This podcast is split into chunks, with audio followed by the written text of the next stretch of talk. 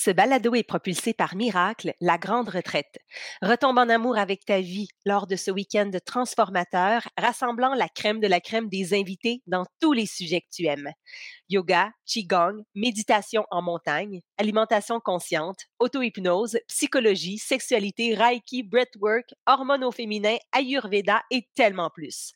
Du 31 mai au 2 juin 2024 à Mont-Tremblant. Bonjour tout le monde, ici Madeleine. Je suis super contente de vous retrouver pour ce nouvel épisode du Balado Miracle, là où on fait de petits et grands miracles avec les invités qu'on reçoit chaque semaine. Aujourd'hui, je m'entretiens avec ah, une fille. Il y a de ces rencontres dans la vie où ça clique et on ne sait pas où ça va mener, mais avec Ariane Arpin de l'Orme, ça a mené à beaucoup de belles choses. On a collaboré sur différents projets, puis on s'est toujours suivi et soutenu. Et là, elle arrive, Ariane, avec un livre extraordinaire s'intitule Tenir debout. C'est un livre qui rassemble 60 témoignages sur euh, différents aspects qui touchent la santé mentale. Euh, il y a des pistes, euh, des outils là-dedans pour vivre pleinement, puis pour passer à travers les différents enjeux qu'on peut vivre. Et honnêtement, en le lisant, je pense que tout ce qu'il y a là-dedans, euh, tous, les, témoignages, tous les enjeux de santé mentale, on a toujours un petit pourcentage de, de tous ces enjeux-là. Donc, c'est vraiment un livre qui touche beaucoup. Euh, et vraiment, il y a des astuces d'experts pour s'outiller et passer à travers euh, les différentes situations qu'on peut vivre au niveau de notre santé mentale. Aujourd'hui, avec Ariane, on va parler plus précisément de l'anxiété, de l'anxiété de performance, pourquoi c'est tant, entre guillemets, à la mode et surtout, quels sont nos trucs à nous pour vivre de façon plus présente, plus calme, plus saine, plus zen tout ce qui peut nous arriver et qui peut effectivement faire augmenter notre niveau d'anxiété et notre niveau de stress. Alors voici mon amie Ariane Arpin-Delorme.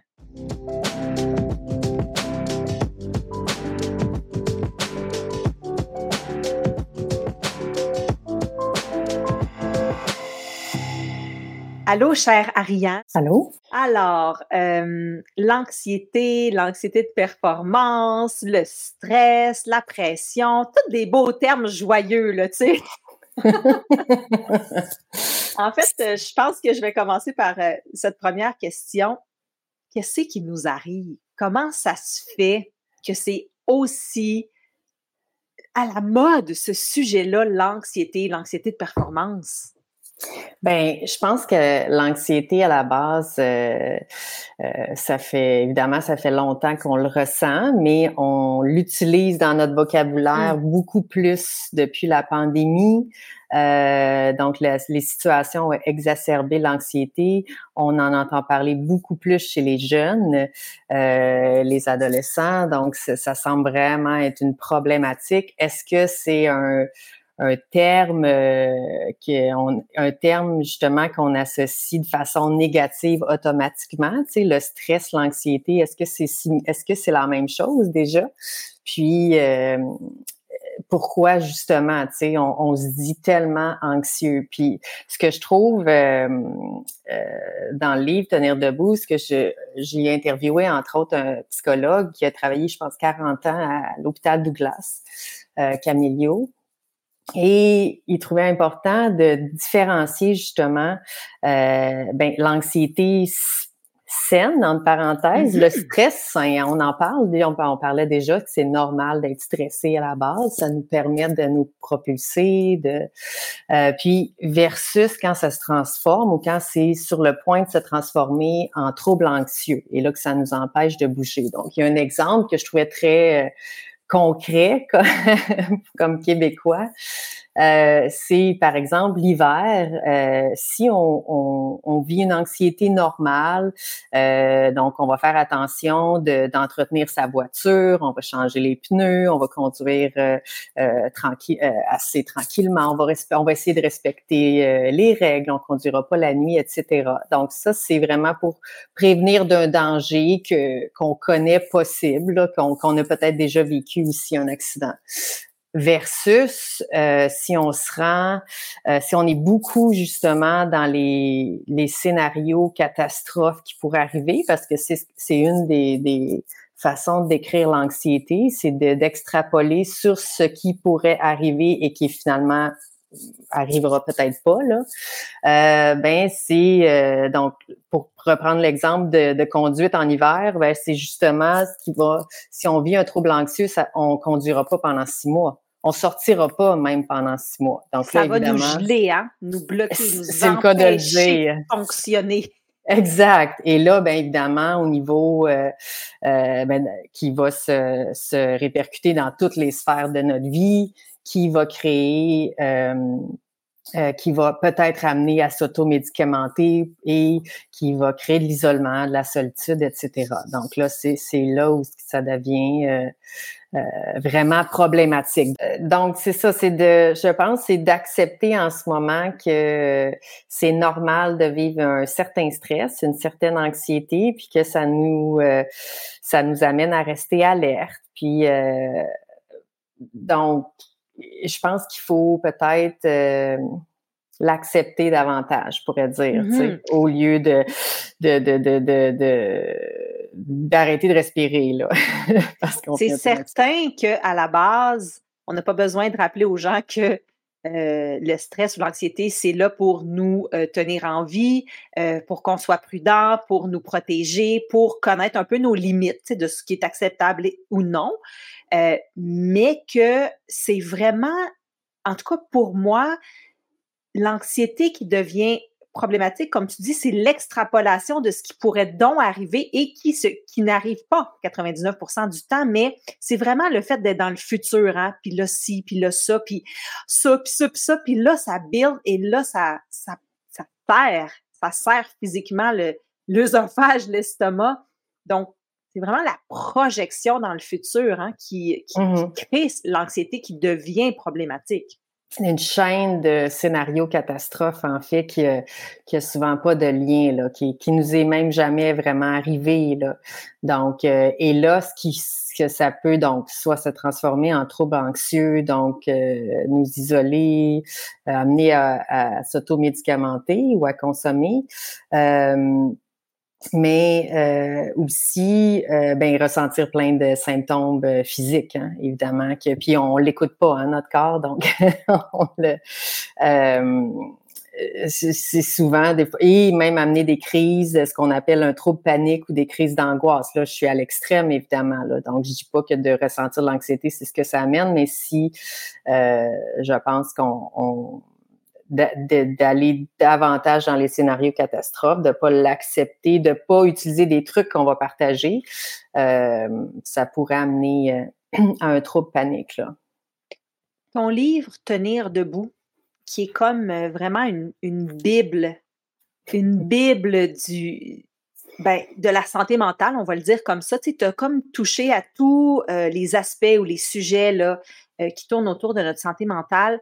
Tu as interviewé beaucoup de gens, tu as fait énormément de recherches. C'est vraiment un, ouvrage très important. quel a été le point de départ? Pourquoi tu as eu envie de, plonger là-dedans? Euh, oui, c'est bien décrit de plonger finalement. Euh, pour différentes raisons. Ben déjà, bon, à noter là, que je, je raconte pas mon histoire, mon parcours dans le, dans le livre, mais euh, c'est sûr que je me suis inspirée euh, de mon histoire personnelle, donc, euh, donc de vivre avec un, un trouble dépressif là, depuis l'adolescence plus ou moins, puis d'avoir vécu différentes, ben, quelques dépressions diagnostiquées. et je dirais sur une note positive, d'avoir justement jamais arrêté d'essayer, euh, que ça soit ben, des trucs, des outils, euh, des études, des pour me sentir mieux en fait, puis pour, ne pas me oui pour me hein. comprendre, pour avancer, pour ne pas me définir par euh, par euh, le diagnostic. Donc, ça fait partie, hein, quand on a un trouble de santé mentale, ça fait partie de nous, mais c'est pas que nous. Euh, au contraire. Donc, euh, donc c'est sûr que mon histoire personnelle m'a influencée. j'ai aussi, avant de, de travailler là, en, en tourisme puis en voyage, j'ai aussi en fait un background en psychologie avant tout ça, puis euh, maintenant aussi en coaching PNL, qui sont deux approches complètement différentes. Euh, donc ça aussi, ça m'a beaucoup propulsé. Puis les gens que j'ai rencontrés, autant les intervenants aussi pendant mes études. Euh, et comme journaliste aussi, ben c'est ce que j'aime le plus, c'est d'essayer de donner la voix aux gens. Euh, donc, les 12 personnes qui témoignent euh, davantage dans le livre, en fait, de leur histoire, euh, c'était la première fois qu'ils en parlaient. Donc, qui acceptaient, ça a été un, quand même un long processus là pour eux, mais d'accepter d'arrêter de vivre dans la honte, puis d'accepter de, les conséquences possibles peut-être sur leur carrière ou leur entourage, puis de souhaiter aider, je pense, souhaiter inspirer les gens, aider les gens puis euh, c'est venu, ben finalement, j'ai interviewé 60 personnes en tout, euh, donc c'est ça, 48 intervenants. Moi. dont toi, qui, qui, a amené beaucoup, euh, beaucoup au livre pour justement partager, euh, ben, démystifier les mythes, parce qu'il y a encore beaucoup d'incompréhension là, de, sur le, au sujet de la santé mentale, puis donner des trucs au quotidien, hein, donner des outils, puis pour profiter d'une approche globale. Là. On va y revenir aux outils parce que c'est certain qu'on va, on va pas se laisser comme ça euh, sur l'anxiété et la performance euh, sans s'outiller parce que euh, parfois, il prend, ça prend juste un truc où il y a juste une idée qui, vient. ben oui, c'est ça dont j'ai besoin. Donc, on va y revenir, c'est certain. Puis donc, dans ce livre, Tenir debout, entre autres, tu parles de la dépression, l'anxiété et l'anxiété de performance. Et ça, mm-hmm. c'est comme tu disais en tout début d'entrevue, c'est comme nouveau. C'est pas que c'est nouveau, c'est qu'on le nomme. On a les mots pour en parler et de plus en plus jeune, tu sais. Mais ma fille en cinquième année sait ce que c'est l'anxiété, puis elle, a des amis qui vivent de l'anxiété, puis ils sont capables de le nommer. Beaucoup plus jeune, mais ça a toujours été là. Euh, l'anxiété de performance, pourquoi est-ce que c'est tant en lumière en ce moment? Qu'est-ce qui, qui fait que là, on, découvre qu'on vit ça comme? En fait, euh, déjà, euh, ben, que ça change. Ben, je, je, trouvais, je trouve ça important de noter que c'est pas encore un terme, c'est nouveau, hein? Ben c'est nouveau. On le nomme depuis peu, euh, donc c'est pas un terme qui est encore accepté dans le DSM là de, le dictionnaire euh, de, de, santé mentale, de psychologie. Euh, mais comme bon nombre de gens le vivent, là, je peux, bon, j'imagine que ça va le devenir. Donc, c'est, c'est l'anxiété qu'on ressent devant euh, devant vraiment que ça soit des situations euh, euh, justement en public. Donc, par exemple, une présentation orale et euh, qu'on se rappelle quand on était quand on était plus jeune, disons, euh, je, pense que je connais personne. Puis même aujourd'hui, quand on donne des conférences, toi et moi, euh, il y a toujours une espèce de stress, d'anxiété parce qu'on veut ben ouais, je pense qu'on veut performer, on veut apporter, disons peut-être quelque chose aux gens, on veut faire une différence, on veut on veut transmettre notre message. Donc c'est c'est mais pourtant devant des situations de la vie assez courantes. Hein, les présentations euh, orales à l'école, c'est assez courant. Euh, et donc, c'est aussi, je pense que c'est peut-être plus présent où on a on s'est on a amené à le nommer parce que on vit dans une société où il y a où la performance a énormément de d'importance encore, même si on se dit qu'on on essaie de sortir de ces stigmas-là, mais et on se compare, je pense, encore plus aux autres euh, ou plus facilement aux autres via les réseaux sociaux. Mmh. Ah hein, les, hein. fameux réseaux sociaux, sans, sans mettre la faute sur les réseaux sociaux, mais je, tous les intervenants pratiquement que j'ai interviewés et puis euh, les gens qui ont témoigné en ont parlé de, hmm. de, de les effets négatifs sur euh, sur leur vie, en fait, sur leur santé mentale. Donc, est-ce qu'on se compare plus facilement aux autres? Donc, on veut performer davantage. Je pense que c'est, euh, c'est euh, les réseaux sociaux ont amené cette facilité-là. Et là, encore là, est-ce qu'on, est-ce qu'on se compare aux gens, est-ce qu'on se compare à des gens qui sont atteignables, tu sais? Euh, je, je, parle de l'anxiété de performance suivant le témoignage de Caroline Côté dans le livre, qui est, euh, qui est une athlète de, longue distance et qui est cinéaste. Caroline, elle est, moi, je la trouve extraordinaire. Elle est, euh, elle, elle justement, elle performe. Hein, elle, a traversé, c'est la, la, femme qui a traversé le plus rapidement l'Antarctique, etc. Donc, après, il faut, je pense, trouver un juste milieu en Caroline m'inspire mais qui peut atteindre ce que Caroline a réalisé? Que peu de gens. Donc, comment trouver le milieu, en, comment un milieu, juste un milieu entre s'inspirer de quelqu'un puis se propulser à réaliser ses rêves à son échelle, que justement dire, ben non, moi je veux, euh, je veux être comme Caroline ou je veux être comme sur les athlètes que je suis sur les réseaux sociaux. C'est difficile, je pense, surtout peut-être pour des jeunes, euh, comment euh, trouver ses mentors sans en restant réaliste? Je sais pas. Oui, en restant réaliste et aussi en se comparant à la vraie vie. Parce que là, tu parles d'une athlète qui a effectivement atteint, euh, qui, a fait des choses, mais on se compare maintenant à des photos de vie de gens qui nous montrent juste, juste, juste les beaux côtés de leur vie.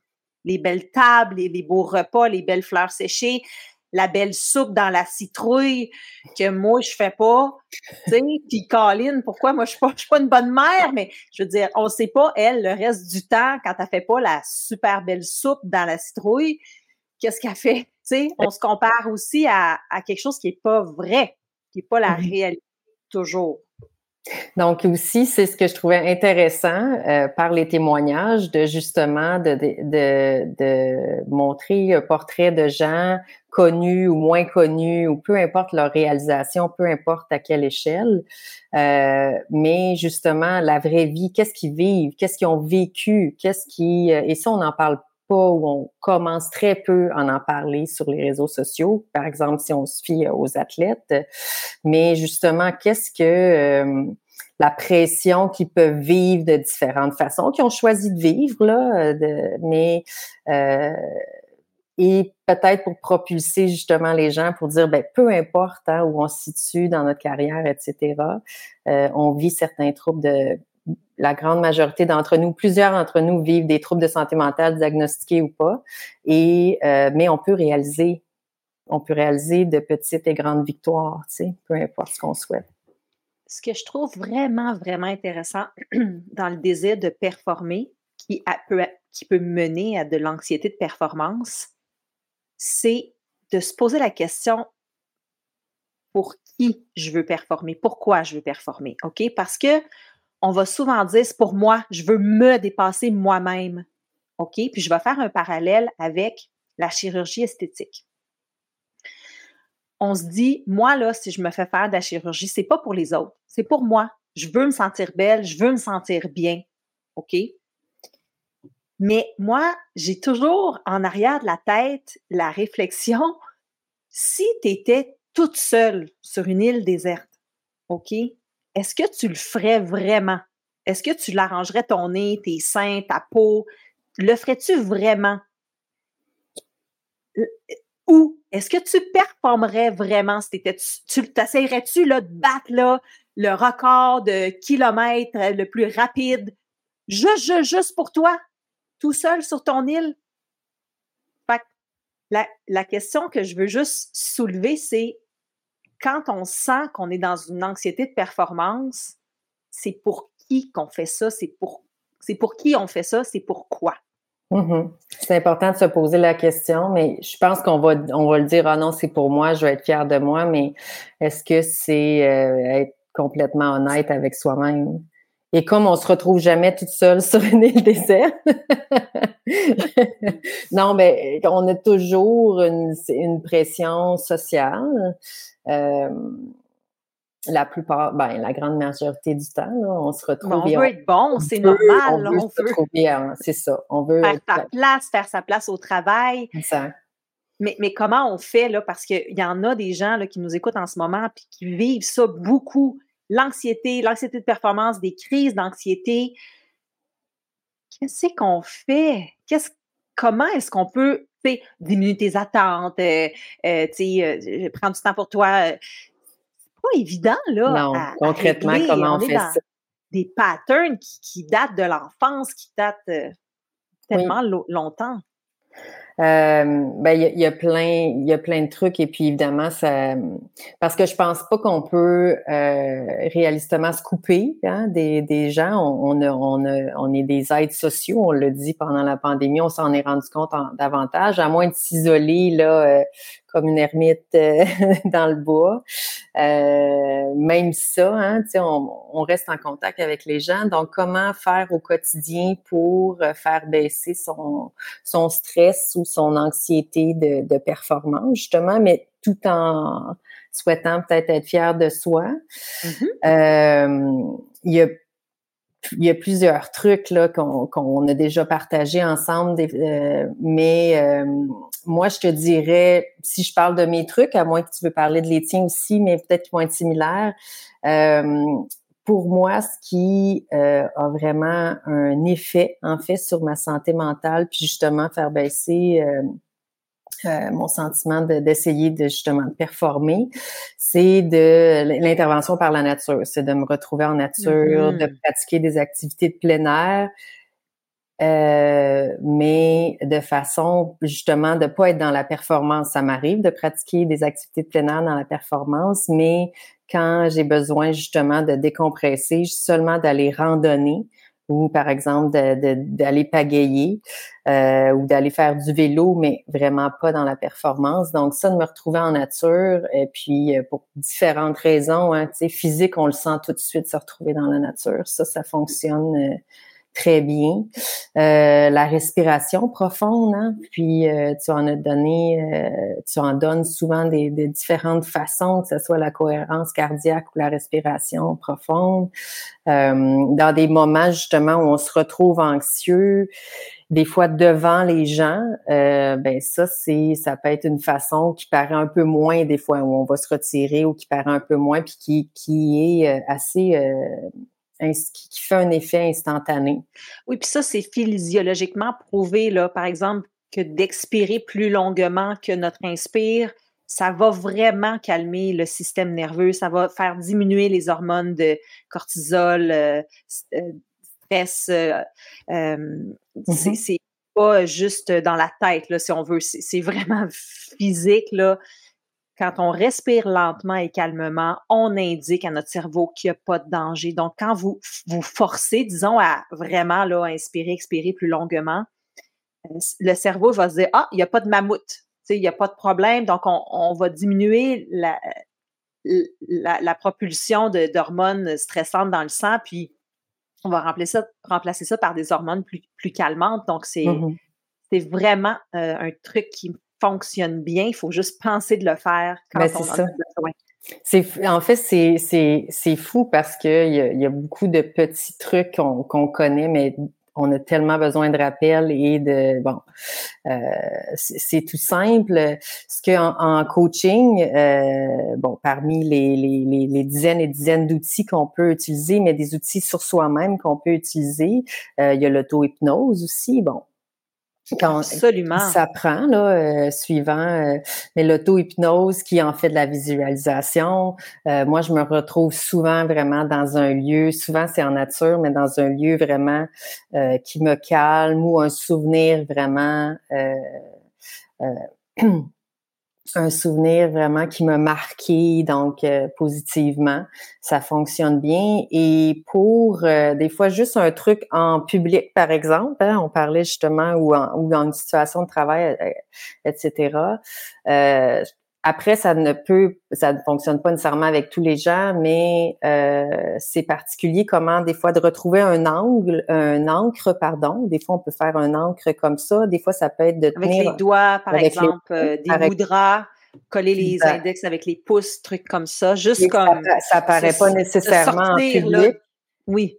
Oui, ou de tenir un, objet peut-être qui nous est cher, hein, puis on, personne ne le voit ça, hein, souvent en public, parce que je pense que c'est ça aussi quand on se retrouve dans des situations de performance où on, pense devoir performer et devant les autres, bon, on veut pas nécessairement que les autres s'en rendent compte. Hein. Puis l'anxiété en général, c'est ça, en fait. On, on, pourra reparler à un autre moment de l'anxiété sociale qu'on parle dans le livre, etc. En fait, c'est, c'est vraiment euh, euh, la, la, peur que les autres nous observent et qu'ils voient qu'on est anxieux, se rendent compte qu'on est anxieux et tout ça. souvent qui est pas le cas, là, mais euh, donc trouver trouver des angles et de se retrouver dans un endroit justement où on, se sent bien ou tenir un objet où on se sent bien, puis donc mm-hmm. vraiment faire une visualisation en même temps. Et ça, c'est, c'est pour moi, c'est efficace. Moi, mon, euh, mon, truc préféré que j'ai utilisé dans des moments tellement terribles, les, les, en tout cas, j'ai trois, quatre bons exemples de moments où ça allait pas du tout, puis euh, je me répète, euh, c'est une phrase de Nicole Bordelot, elle a dit moment présent, moment parfait. le moment présent est pratiquement toujours parfait. Hein? ce qui ne va pas, c'est soit on regrette le passé ou on s'inquiète du futur, mais le moment présent est souvent très, très correct. Là. on n'est pas dans la situation euh, anxiogène dans le moment présent, mais des fois, tu es dans la situation anxiogène du moment présent. Moi, c'est là que je l'utilise. Je suis comme, garde, moment présent, moment parfait. Cette seconde-là, dans, dans, mettons, une échographie de grossesse où il, y peut avoir un problème avec le bébé, par exemple, ou un, euh, je me suis fait faire une, tu sais, mettre une aiguille dans le ventre là, pour te sortir du jus, voir si tout est beau, là. Je sais plus comment ça s'appelle, là. Là, tu te fais piquer par la madame, là, dans, le ventre, là, puis elle te sort le jus de, de l'utérus, là, puis là, je suis comme, moment présent, moment parfait, parce que c'est vrai que chaque seconde, même pendant que ça arrive, c'est pas si terrible. Mm. Moment présent, moment parfait. Donc, respirer là-dedans, puis se rappeler que ça va encore, là, mm. On a toujours besoin de se le rappeler. Tout passe, puis que dans le moment présent, ça va. Il faut se le rappeler, puis que ben ça fonctionne 50, ça fonctionne une fois, puis les 50 fois d'après, peut-être que ça fonctionne pas, mais que ça, ça fonctionne. Donc, ça C'est un ensemble de petites solutions qui peuvent régler des problèmes profs ou des problèmes des, des je veux pas dire le problème de l'anxiété, mais c'est qui peuvent régler le, le fait de vivre d'expérimenter l'anxiété. Hein. C'est un ensemble de petites solutions qui font la différence. pour ma part, euh, moi, ce qui, moi, ce qui me crée le plus d'anxiété dans ma journée, c'est vraiment euh, d'avoir beaucoup de choses en même temps. Tu sais, mettons, euh, j'essaie de faire le souper, j'ai une, une, fille qui veut faire des devoirs, fait qu'elle est à l'îlot, puis elle me pose des questions, puis en même temps, j'ai le petit qui veut quelque chose, puis là, le téléphone sonne, puis le, je reçois un courriel de travail, il faut que je moi, quand ça s'accumule, ça jamme ben raide. Tu sais, ça monte l'anxiété. Euh, donc, pour régler ça, ça me prend beaucoup d'organisation. Tu sais, je dois, j'essaie en fait de libérer mon agenda le plus possible pour pouvoir à 4 heures faire un début de préparation du souper. Au moins savoir c'est quoi. OK, je veux, je vais avoir besoin de ça, ça, ça. Tu sais, je le tasse dans le frigidaire. Ça, c'est comme là. Parce que rendu à 6 heures, si j'ouvre la porte du frigidaire puis que j'essaie de chercher toutes mes affaires puis que le monde me parle en même temps, moi, ça me fait vraiment monter mon anxiété. Fait c'est de libérer l'agenda pour avoir du temps pour me préparer à l'arrivée des quatre enfants qui vont tous avoir quelque chose à me raconter ou à me demander. La plupart du temps, c'est des demandes. Donc, euh, c'est ça, l'organisation, puis se barrer des affaires dans l'agenda. Puis oui, j'ai arrêté d'aller à certaines réunions de parents ou à des comités ou à des, des trucs que auxquels je tenais, mais c'est parce que non, c'est sûr qu'on va être anxieux là s'il y en a trop dans l'assiette. Il y en a trop, il y en a trop. Euh, t'as beau respirer, puis t'as beau te dire moment présent, moment parfait. Si à la base, il y en a trop, ben on n'est pas des robots, on va la vivre, cette anxiété-là.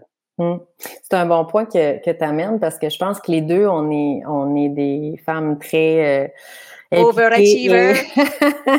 Et, curieuses et que donc on, hein, on, s'implique euh, on, dans plusieurs projets. Puis euh, c'est génial, mais c'est ça demande. Puis ça, c'est une des choses que le coaching, moi, m'a aidé parce que c'est un objectif euh, concret de m'organiser, de parce que je voulais pas nécessairement laisser hein, des projets ou bon, tu sais, euh, donc de, vraiment euh, s'organiser et avec un, espèce d'horaire. Hein. Après, si on le suit pas, faut pas être trop dur envers soi-même, mais je pense que les, les gens qui se disent anxieux, qui vivent de l'anxiété, vont justement s'amener à planifier davantage. Après, il faut comprendre qu'il y a des imprévus qui arrivent, puis il faut les accepter, mais planifier davantage, donc faire les choses peut-être la veille qui peuvent régler pour le lendemain matin. Donc ça, c'est des petits trucs concrets, mais on, on, le voit un peu chez les gens comment ils se comment planifier les choses. Donc, toi, tu parlais, bon, la gestion déjà avec les enfants, c'est, euh, c'est, ça prend beaucoup de place. Puis, tu sais, c'est, euh, tu veux aussi être là, hein, pas justement euh, ailleurs. Donc, une certaine organisation. écoute, il y a tellement de trucs dans le livre. Tu parles de de, de, de, bouger, hein, puis on, j'en ai parlé tout à l'heure en nature ou pas, mais de, de de bouger, de, de mieux dormir. Euh, finalement, c'est une hygiène de vie. Tu sais. Je pense qu'en général, puis tous les gens que j'ai rencontrés qui m'ont qui m'ont, euh, puis je me suis sentie très privilégiée, qui m'ont parlé de leurs différents troubles de santé mentale, euh, ont vraiment focalisé sur le fait d'avoir une meilleure hygiène de vie. Ah oui, on n'a pas parlé de tout, tout ce qu'on mange, mais ce qu'on mange joue sur les hormones, joue sur notre taux de ci qui descend, le taux de ça qui monte, le taux de ci qui fait qu'on dort pas. C'est, c'est, c'est, vraiment toute une partie très, très, très importante de l'hygiène de vie, là, la nutrition. Là. Oui, nutrition, sommeil, euh, l'exercice. Et là, sans dire là, euh, que, euh, que ça règle tout, euh, oui, l'anxiété ou les troubles anxieux, ça peut se régler avec un travail à long terme. Euh, il y a certains troubles de santé mentale, évidemment, avec lesquels on vit là, toute notre vie. Mais euh, quand on parle de ces petits trucs-là au, quotidien, c'est sans enlever, évidemment, euh, l'importance que ce soit une, psycho, une psychothérapie, etc. Puis on n'est pas psychologue, on le on l'enlève pas de l'équation, au contraire. Par contre, euh, ben, il y a une problématique d'accessibilité en ce moment. Puis, ça veut pas dire non plus qu'on est prêt à ça ou qu'on est. Donc, c'était c'est un peu ça, je pense que j'avais aussi envie euh, d'amener avec tenir debout, c'est que tout le monde partage euh, leurs trucs, leurs outils, tout ce qui existe. Et pour semer des graines, parce qu'on n'est pas rendu au même point, ça se peut qu'on n'aille pas un trouble diagnostiqué, encore. Le but, c'est pas de s'auto-diagnostiquer, mais c'est de, OK, comment moi je peux être mieux au quotidien? Comment je peux me sentir mieux? Puis c'est un ensemble, hein, comme on disait, c'est un ensemble d'approches qui fonctionnent. Oui, absolument. Euh, entreprendre une psychothérapie ou tout autre, euh, euh, il y a plusieurs, il y a beaucoup de différents coachs ou différents programmes. Toi, tes coachs PNL, c'est programmation neurolinguistique. Est-ce que c'est ça? Exact. Que souvent les gens comprennent plus ou moins, là, mais oui. Qu'est-ce que c'est en une phrase, euh, la PNL? Je pense que la prog je pense c'est le mot programmation qui vient peut-être un peu euh, rendre les choses euh, confuses. en fait, la neurolinguistique, c'est qu'on travaille, on travaille. Bon, le coaching ou coaching PNL, c'est vraiment de la thérapie brève en trois, cinq rencontres. Donc, c'est pas de la psychothérapie. Et c'est important de dire que on ne travaille pas directement sur la santé mentale ou sur un diagnostic de santé mentale comme les psychologues, les psychiatres, les médecins ont le droit de faire.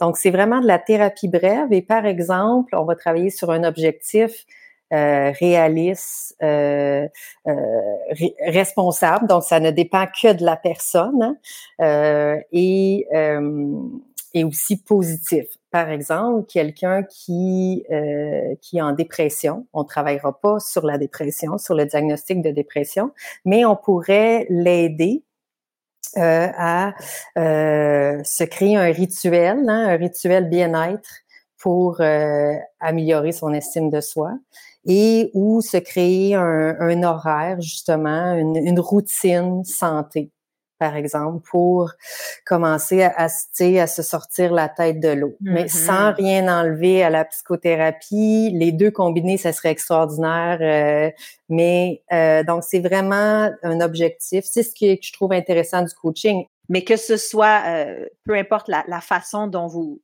vous décidez de travailler, des cours, des coachs, une psychothérapie, ça fait partie de l'ensemble des, des mm-hmm. solutions qui font qu'on finit par se sentir mieux. Et j'ajouterais pour terminer quelque chose qui va peut-être sembler très cliché, mais de revenir toujours à la gratitude parce que quand on switch les mots dans notre tête, quand on fait comme, OK, oui, je me sens comme ça, mais regarde, ce soir, je vais avoir un souper avec mon ami, en fin de semaine, je m'en vais marcher, je fais ci, tu sais, comme, juste quand tu dis PNL, programmation neurolinguistique, moi, c'est le mot programmation que j'aime, c'est reprogrammer, c'est juste changer les mots dans la tête, puis on le sait que changer nos pensées, ça finit par changer notre réalité. Donc, d'aller vers la gratitude, de faire une petite liste de ce qui va bien en ce moment, surtout quand on, se sent le plus mal. Sais, quand vraiment on la vit, l'anxiété, l'anxiété de performance ou la crise d'angoisse qui va, qui va embarquer, de, de retourner notre regard sur, attends, j'ai quand même ça, ça, ça, ça, ça qui va mieux, ben encore là, les hormones changent dans le corps, puis on peut euh, sentir vraiment un apaisement. Donc, à ne pas négliger là, les, les mots qu'on choisit de se dire. Ah oui, grande différence. changer son, c'est difficile, mais c'est possible, mais changer son discours intérieur. Je pense que souvent, on, on se parle euh, mal, comme on n'accepterait personne, en fait, de, de qui, personne qui nous parle comme ça. Donc, c'est de changer Et constamment. Son parce oui. que le hamster mental, on, on n'acceptera pas personne à côté de nous qui, qui nous dit tout ce qu'on se dit. Exact. Donc c'est c'est ça peut paraître tu dis comme cliché mais mais c'est c'est c'est tellement vrai puis justement en, en neurolinguistique on on essaie puis en psychothérapie aussi de de retravailler les patterns puis les croyances limitantes les les justement le discours intérieur qui euh, qui est pas euh, qui est effectivement dur envers nous-mêmes puis euh, ça peut paraître banal mais ça je pense que ça change tout. Mmh. On met ça dans le coffre à outils. Ça fait partie des, des, des choses à, à, entreprendre pour euh, mmh diminuer nos symptômes, quels qu'ils soient, anxiété ou autre. Merci infiniment, Ariane Arpin de l'Orme, pour ton temps. Vraiment, merci. On se procure Tenir debout. C'est une Bible. Euh, c'est vraiment un outil à avoir. C'est positif, c'est instructif, c'est bien écrit, c'est beau, bel objet. Euh, c'est du bon boulot. Bravo. Euh, merci encore d'avoir été là. Et euh, à vous, je vous souhaite, à vous, chers auditeurs, auditrices, je vous souhaite une très, très belle semaine. une semaine douce, une semaine dans, le, dans la présence, hein, en respirant, puis en essayant de passer à travers tout ce qu'on a à faire de façon la plus calme et zen possible, avec tous les trucs qu'on a accumulés aujourd'hui. Allez tout le monde. Ciao. Merci. Bonne semaine.